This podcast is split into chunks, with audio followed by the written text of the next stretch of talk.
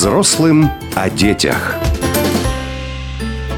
Добрый день, дорогие слушатели, и сегодня с вами вновь я, Алина Гельманова, и наша передача «Взрослые о детях». Сегодня мы поговорим о такой теме, как плюсы и минусы дистанционного обучения. И чтобы раскрыть эту тему более детально, я пригласила в студию своего коллегу Андрея Сапрыкина, моего заместителя, великолепного педагога. Андрей Александрович, вы же аспирантуру закончили, насколько я знаю. Да, добрый день, дорогие друзья. Я ее не успел закончить. Я закончил магистратуру и учился в двух аспирантурах, но Одновременно, понял, что... да? Да, да. Может быть, вам бы, если бы дистанционное обучение было, вам бы больше бы помогло? Вы знаете, да, вот меня бы это как раз спасло, потому что я по жизни своей практика а, значительно больше, чем теоретик, и, к сожалению, мне пришлось расстаться с магистратурой именно из-за того, что работа не позволяла быть одновременно и там, и там. А так, да, дистанционное образование спасло бы меня в тот момент. Но так все-таки в нем есть плюсы. Я вам говорю как человек, который сейчас заканчивает магистратуру, и вот у меня на днях как раз а, очередная сессия и сдача моей работы, и могу сказать, что дистанционное обучение в моем случае это, конечно, огромнейшая возможность, потому что мы фактически учимся онлайн, то есть у нас есть а, представители, которые сидят в аудитории, а мы смотрим это онлайн. То есть для нас это очень хорошо, и я далеко от МПГУ, при этом я учусь и понимаю, что я успеваю и работать, и дома, и семья, и все вместе. Но... В первую очередь, ни пуха, ни пера вам на Спасибо сессии. большое. Студент не должен отвечать «спасибо большое». Ни пуха, ни пера вам. К черту. Вот, вот, вот. Теперь я надеюсь, что вы сдадите. Да, я просто, знаете, всегда благодарю, всегда. Вот мне, кстати, спасибо. И благодарю это самое популярное слово. Я как-то однажды делала тест э, за год. Это оказалось самым популярным моим словом. Ну, давайте же сегодня поговорим, Андрей Александрович, про минусы дистанционного обучения. Вот мы так прекрасно начали про плюсы. Может быть, потому что это все-таки возраст, и мы уже взрослые люди, и для нас это огромнейшая польза и э, возможность получить еще и еще одно образование. Что же касается наших детей. Что вы думаете? Вот э, вы у нас такой э, и практик, и видели, и наблюдали наших детей э, в школе. Ваше мнение, Андрей Александрович? Я сначала соглашусь с, с вашим мнением, что это фантастическая возможность учиться. Это действительно так. Но, конечно же, нам нужно разделять с вами взрослых людей – работающих людей и сформировавшихся людей, и учеников школы, обычных школьников. И здесь мне кажется, что мы должны рассмотреть несколько вариантов. Точнее, даже не вариантов, а несколько аспектов. Самый большой, на мой взгляд, минус, и который мы с вами видим а, в нашей школе у детей, которые приходят к нам после дистанционного обучения, это, я бы назвал это слабой социализацией. Абсолютно слабой согласна. социализацией, неумением и невозможностью влиться моментально в коллектив. Отсутствие навыков дипломатии у ребят, которые ну, навыков общения даже друг с другом, выстраивания диалогов. Абсолютно верно, абсолютно верно. Ведь мы с вами знаем, что школа – это уже первый коллектив, уже первый рабочий коллектив, где есть где ответственность. надо приспосабливаться, да. Да, абсолютно верно. Где нужно, где нужно проявлять себя, чтобы показать э, какие-то свои полезные стороны своим одноклассникам и педагогам. Ну и, в общем, как-то научиться себя показывать сразу. Ведь и мы, взрослые, в обычной жизни должны себя показывать и проявлять, чтобы развиваться и продвигаться. Также и у детей. Поэтому, на мой взгляд, самый, самый большой недостаток дистанционного образования – это, наверное, вот это слабая социализация, как вы думаете? Я абсолютно с вами согласна и могу сказать это на примере моей дочки, потому что мы в 2020 году, когда я увидела, как работает английская система, к сожалению, английская система во время пандемии вообще не была готова к дистанционному обучению, и не Teams, и Zoom, а у нас, я помню, уже в России даже появился Яндекс, и полная программа обучения в апреле месяце. Так быстро они среагировали, айтишники. Что мы сделали? Мы увидели, как работает английская школа, все мамы мы здесь. Увидели, что там было недостаточно знаний академии, к которой мы привыкли. И мы перевели ребенка на дистанционное обучение в очень хорошую, престижную российскую школу. И вот она училась у меня год. Это был третий-четвертый класс совмещенный. Мы старались с третьего совместить четвертый класс. Наверное, это был самый жесткий год в нашей жизни, когда няня хотела от нас уйти. Ребенок категорически не хотел делать ни домашней работы, не воспринимал педагогов. Она сидела как ей удобно. Она постоянно сбегала куда-нибудь в уборную или в кабинет. Она придумывала море разных историй, но она не могла удержать внимание. Это, кстати, один из таких минусов э, за компьютером. И мы говорим про то, что дети должны сидеть. Сейчас нынешнее поколение – это дети кинестетики. Она не могла сидеть 3-4 часа подряд.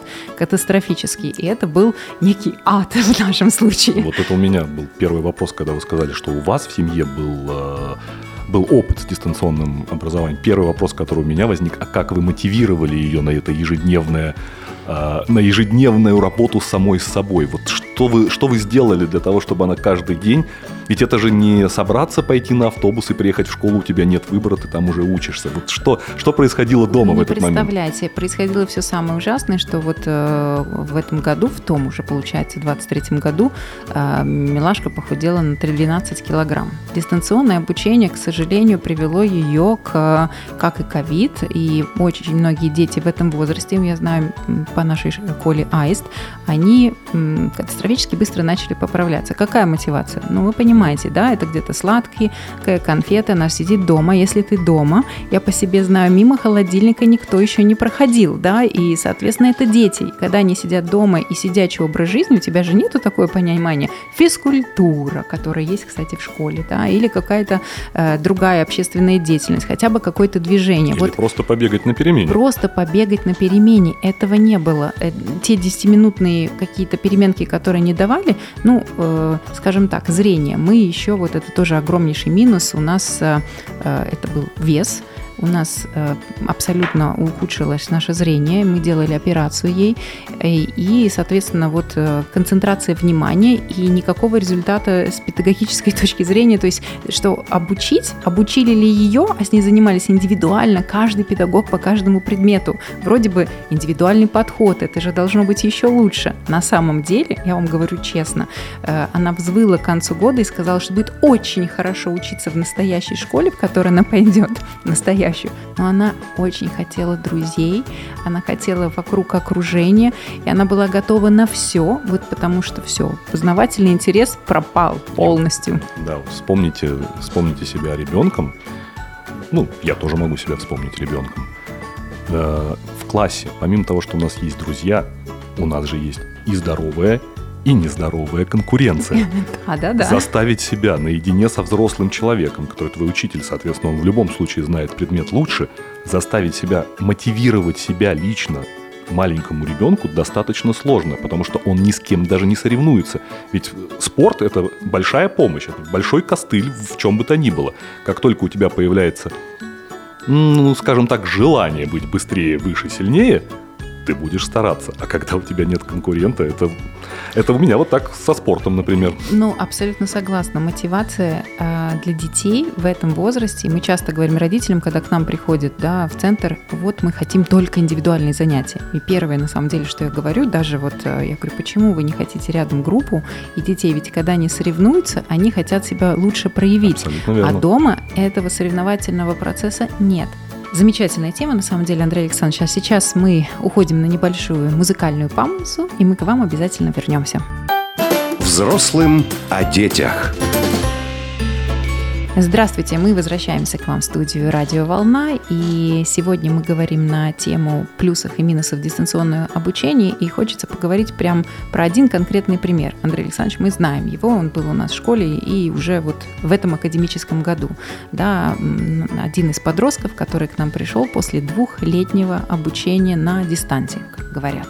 Да, да, я понял, про кого вы говорите. А, и, наверное, вы хотите, чтобы я рассказал, как легко или нелегко наш ученик влился в коллектив. Я верно Абсолютно, да, чтобы родители просто знали, потому что очень многие сейчас выбирают семейное обучение, дистанционно, есть миллион различных платформ, да, это стало прям очень популярным, и родители, ну, заняты, все же заняты работой, и, Абсолютно соответственно, верно, выбирают да. вот такой способ.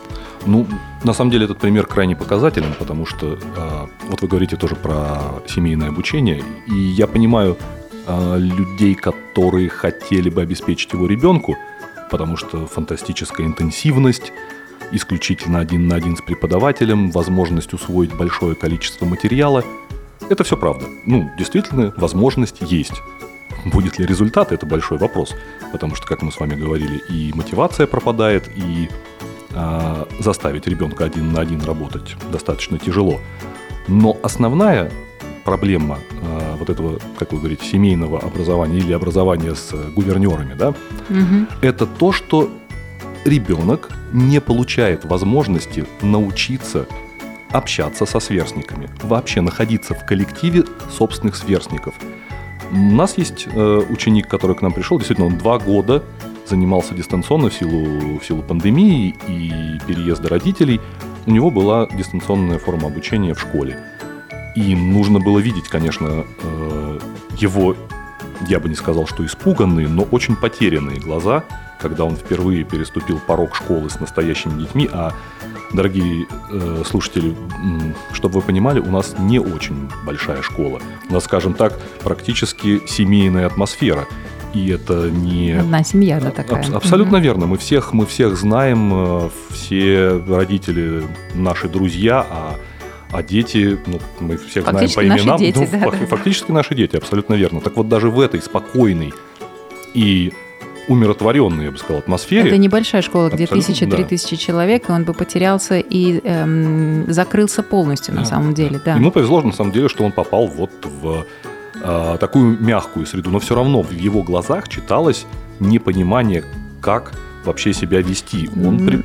Ну, вы помните, да, Андрей Александрович, мы несколько раз даже садились и один раз с родителями, и с классным руководителем, когда чтобы проявить э, какое-то внимание к себе, он делал совершенно неадекватные вещи, да, ну, которые в, в жизни на самом деле не используются. Но он не знал, как себя проявить. Как, как Это как мальчик, который портфелем бьет девочку, чтобы да, она обратила там, наконец на него Мы говорим внимание. про пятый класс, да, то есть мы не говорим сейчас про совершенно маленьких детей, которые там за юбку дергают, за косичку, портфелем. Тут вот, собственно говоря, он это не испытал за последние два года, да, и уже пришел достаточно, ну, в подростковом возрасте вот в коллектив, и абсолютно точно небольшой коллектив. Поэтому, дорогие родители, все-таки задумайтесь, если мы все понимаем, всем удобно, все э, оставляют детей на дистанции. У него, кстати, еще очень сильная зависимость компьютерная случилась, игровая зависимость. Очень многие к нам приходят э, последнее время с пятилетнего возраста, про это мы обязательно отдельно поговорим, отдельную тему, можно ли давать ребенку мобильный телефон в 5 лет, и вот это деструктивное да, э, состояние даже ребенка, его мозга, зависимость, ну, практически у всех детей на дистанции. У меня, кстати, у Милаши тоже появилась зависимость э, непосредственно там, к телефонным гаджетам, к компьютеру. Ну, ты же перед ним сидишь, какой бы ты блок ни поставил, э, все равно дети начинают играть. Родители с работы не пришли, но вот он поучился, сел на игру. Или знаете, что они делают? Они параллельные окна открывают, Я играют. Сказать, и если... что как же ты догадаешься, занимается он или нет? Вот, вот, вот. Дети у нас нас такие сейчас смышленые и умные, то есть вроде бы учатся математике, параллельно у него там какая-нибудь игра Roblox, да, то есть и это вот э, пример на самом деле э, родителей вам задуматься. Если мы говорим про маленьких детей, хочется сказать, что был плюс для малышей. Вы представляете, когда нас закрыли на пандемию, практически все школы, детские сады на 10 месяцев в Эмиратах закрыли, образовательные центры и школы на полгода, и мы, у нас были дети, ученики, как-то их поддержать держать дома, потому что тут уже даже родители э, взвыли, скажем так, э, мы устроили, и мы научили несколько малышей, это возраст где-то 4,5-5 лет, мы с ними играючи нашли способ, конечно, с, с мамой, понятно, что ребенок не один, мы занимались и еще подключали многих разных деток, когда это были танцы. В тот момент для них это был глоток воздуха, когда нас в Эмиратах никуда не выпускали. Но если же мы говорим, что вот на вперевес, когда все школы открыты, сады открыты, и у вас есть выбор, ну, ну да, согласитесь, что это форс-мажорные обстоятельства. Это были форс-мажор. Это... Тогда для них это был глоток воздуха, да, что вот э, они друг друга видели даже в зуме, там танцевали и так далее. У меня, например, в, в моей личной истории есть тоже два примера ребят с э, домашним обучением, тогда это даже не было дистанционным. Потому что Домашние, них... тогда родители, да, э, академики, верно. я знаю, да. я такого мальчика да. тоже знаю. Вот у меня был сверстник, э, я с ним познакомился, когда нам было лет по, по-моему, 15, и мы с ним вместе ездили на обучение в Голландию. Так вот, я вам скажу, а я был все-таки достаточно воспитанный, интеллигентный уже к тому моменту подросток, не совсем хулиган. Так вот, даже мне резало слух, и было неуютно и некомфортно с ним, потому что я разговаривал с 15-летним подростком, но слышал 40-летнего мужчину. То есть он не умел разговаривать, как мы, понимаете? То есть когда мы лишаем ребенка социализации с со стаей своего возраста, ну, да, они да. становятся белыми воронами. И эта психологическая проблема может сопровождать его достаточно длительное время. Конечно, сейчас у нас мир IT, многие закрыты, сидят на удаленке, и, так, и вот эти белые очень много, да, верно, да, да. эти белые вороны раскиданы по миру. Но когда ты ребенок и подросток, становиться белой вороной в крайне, не, крайне некомфортно. некомфортно. А я вот помню это ощущение себя. А как интересно вы сейчас знаете его судьбу? Он женился ли, вот, вот, ну, допустим, даже в сравнении. Мне Нет, нет, просто он не, был, он не был моим другом, к сожалению, я не, не могу сказать. Но э, я просто помню вот именно ощущение странности, которое исходило от этого человека. Да, второй случай был уже, когда я был педагогом, я вот тоже познакомился с таким ребенком, а, которому было на тот момент, как и нашему ученику, порядка там, 10-12 лет. И, и он никогда, никогда не дружил, не играл и не общался со своими сверстниками. Скажу вам, что это у меня в тот момент у меня было ощущение не 40-летнего мужчины, а бабушки во дворе. Потому что, видимо, воспитывала его бабушка. Ну, то есть он слышал то, что Абсолютно- дома... э, абсолютно ну верно. да, поэтому детям, видите, как важна социализация. Мы на это, про эту тему говорили на одном из эфиров, насколько на самом деле культуральная среда, социализация, подростки вообще, они выбирают Особенно э, толпу. да, контролируемая вокруг. среда. Кон- Да, еще контролируемая. Так мы будем говорить словами бабушки или там папы, смотря кто был рядом. Просто я знаю такого человека, кто был на семейном обучении, он тоже мой ровесник. Ну вот у него до сих пор нет ни жены, ни семьи. У меня там уже трое детей. Я к чему? Что, наверное, да, может быть, в чем-то он превосходит и гениален. И я заметила такую вещь. Мы всегда говорим про глубину, да, что знание это не только поверхность. И сейчас дети очень быстрые. Наша задача им донести нашу глубину, которая есть вот у нашего поколения. То вот непосредственно я заметила вот в нем, что этого не хватало. Это как раз э, та самая особенность, которая позволяет э, любому взрослому человеку фильтровать правильную информацию, научить сомневаться. А подростков мы тоже должны научить сомневаться. Ой, замечательная тема. Я думаю, еще будем говорить и говорить. А сейчас мы уходим на небольшую паузу, и мы обязательно к вам вернемся. Взрослым о детях. Дорогие слушатели, ну вот мы вернулись к нашей замечательной передаче э, «Взрослые о детях». И э, я считаю, что, Андрей Александрович, мы очень сильно раскритиковали э, м, нашу тему плюсы и минусы дистанционного обучения. Давайте все-таки поговорим о каких-то плюсах. Добавим позитива. Добавим позитива, да, в нашу передачу. Давайте, давайте. А, Я, лично я, если вы спросите меня, я на самом деле поклонник такой возможности. Единственное, что вот первую часть передачи мы посвятили с вами тому, кому не стоит э, полагаться целиком на дистанционное обучение. А раз уж мы говорим про то, кому бы, э, в чем оно хорошо, давайте поговорим в первую очередь о том, для кого оно было бы хорошо.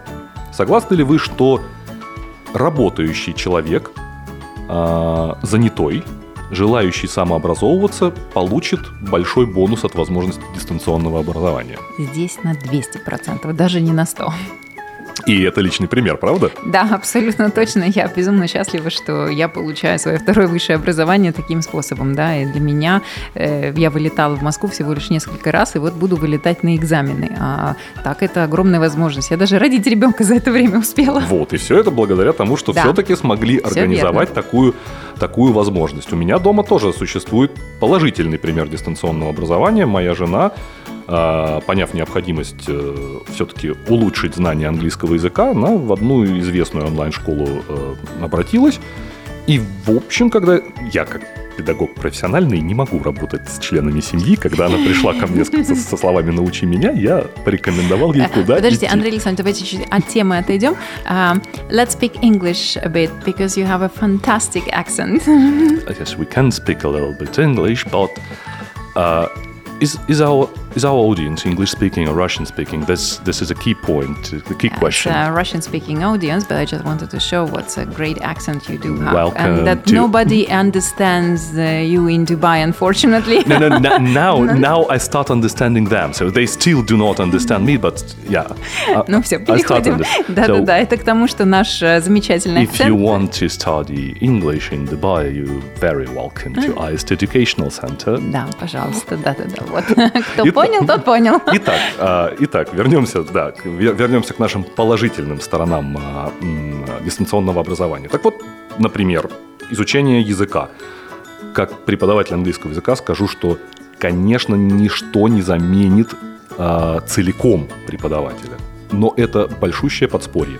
Я бы сказал, огромное для работающего человека. возм- Даже, наверное, способ самоорганизации. Я даже знаю, что есть такие, я как-то начинала изучать французский язык с нашими педагогами в школе, и мне дополнительно открыли такое приложение, есть кроссворды, приложения, смотреть фильмы на YouTube, то есть в свободное время это, безусловно, было большой помощью дополнительного вот э, понимания Погружение. языка, погружения Погружение, да. э, в языка, вот Мгм. диалог культур, мы же Да. должны так вот понимать. Это, да, хорошо. А какой еще возраст, Андрей Александрович, вы считаете, будет актуален? Ну, для кого?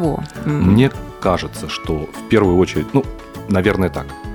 а, более или менее сформировавшаяся личность может позволить себе дистанционное обучение. Мы взрослеем по-разному, и мне кажется, что наше поколение взрослело несколько даже позднее, чем современные ребята. Да, Вот. да, ну, соглашусь. А, поэт- Я вижу, например, в 15-14-летних подростках сейчас огромный потенциал самостоятельной работы.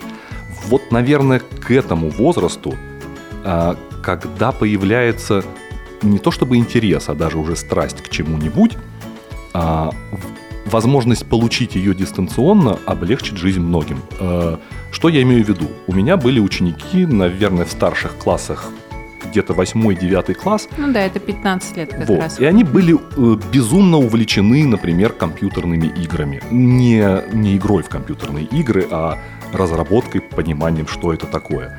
У меня была другая ученица в этом же классе, которая была абсолютнейшим фанатом э, искусства. Она мечтала стать искусствоведом.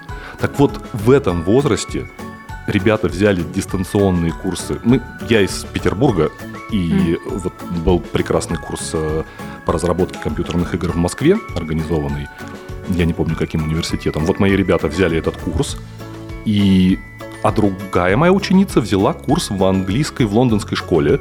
э, Artist что-то там, я уже, к сожалению, не помню. Ну, какая-то, в общем, художественная школа достаточно известная, английская. И вы бы видели, какое удовлетворение им приносила возможность заниматься там, где они хотят.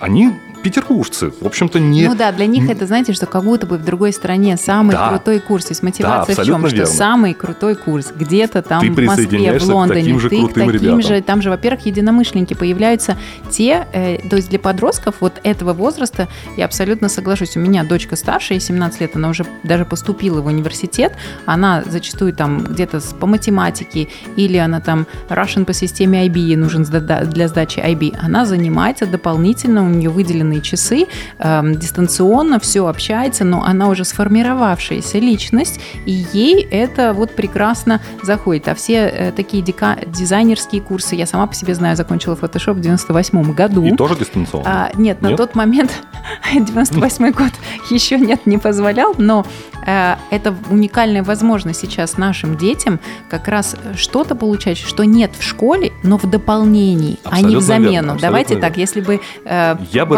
это дети как- или моя дочка вообще никуда не ходили, все было на дистанции, наверное, все-таки это, Это был бы минус, это это, не бы был бы плюс. Это же в дополнении мы говорим. Вот я бы описал, наверное, а, основным плюсом дистанционного образования возможность получить редкий навык.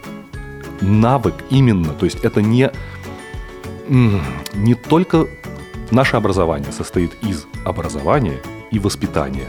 Так вот, в дистанте воспитание невозможно в принципе. Да. Ни воспитание, ни взращивание, ни передача каких-то... Ну и какие-то жизненных навыков, про которые мы сейчас э, очень много говорим, они даже есть в иностранной системе, такие как soft skills, да, то есть не только hard э, Да, skills. абсолютно да? верно. А вот навыки э, и умения, связанные с фактическими какими-то вещами, то есть, ну, скажем, современное ремесло, вот это можно получить из любой точки мира, где бы ни находился этот прекрасный, великолепный преподаватель, ты можешь получить этот курс. И это здорово. Кстати, вот ученики, про которых я вам говорил, один а, стал хорошим программистом, он закончил Петербургский э, университет. Второй поехал в Долгопрудный учиться как раз в Москву к тем друзьям, с которыми он подружился на этом курсе, и он прекрасно себя чувствует. И девочка сейчас заканчивает вот эту лондонскую школу уже, уже студентом. Ну вот, значит, все-таки плюсы есть. Абсолютно. Мне просто хочется сейчас подытожить всю нашу тему и сказать такую вещь. Да, а, перевес а, к минусам, я бы, наверное, так сказала. А, Совсем недавно проходила очередную конференцию по нейропедагогике, и мы 7 часов подряд э, слушали лекции. Но мы взрослые, нам было очень интересно, э, причем это было в живом режиме, и запись для нас, ну и как запись, YouTube, знаете, прямое включение. И что хочется сказать, конечно, даже для нас, для взрослых, когда мы учимся а, в аудитории, вместе с нами еще 150 человек рядом, и мы можем задавать вопросы, и это живое, вот эти эмоции, а у нас во многом сейчас обучение, мы же знаем, Андрей Александрович, через эмоциональный м, подход, да, который Конечно, мы задействуем, их невозможно получить на дистанции, просто невозможно. Поэтому, если есть такая возможность, то, дорогие родители, да, дорогие слушатели, конечно, давайте детям возможности. Да, безусловно, эм, очное обучение, оно в приоритете. Но вот те самые плюсы, про которые мы поговорили, особенно для детей там, более старшего подросткового возраста, это огромный посыл в будущее, потому что они могут познакомиться с профессиями, которые на самом деле в будущем будут, может быть, основой их жизни. Да? Абсолютно верно. Да, очень, мне кажется, позитивный конец у нас получился. Вот, мне тоже так показалось. Спасибо большое. Буду э, рада получить э, ваши вопросы. Э, Вы можете задать их на страничке Радио Волна и или написать э, мне лично Алина Гельманова на Инстаграм страничку. До скорых встреч. Всего доброго. До свидания. Взрослым о детях.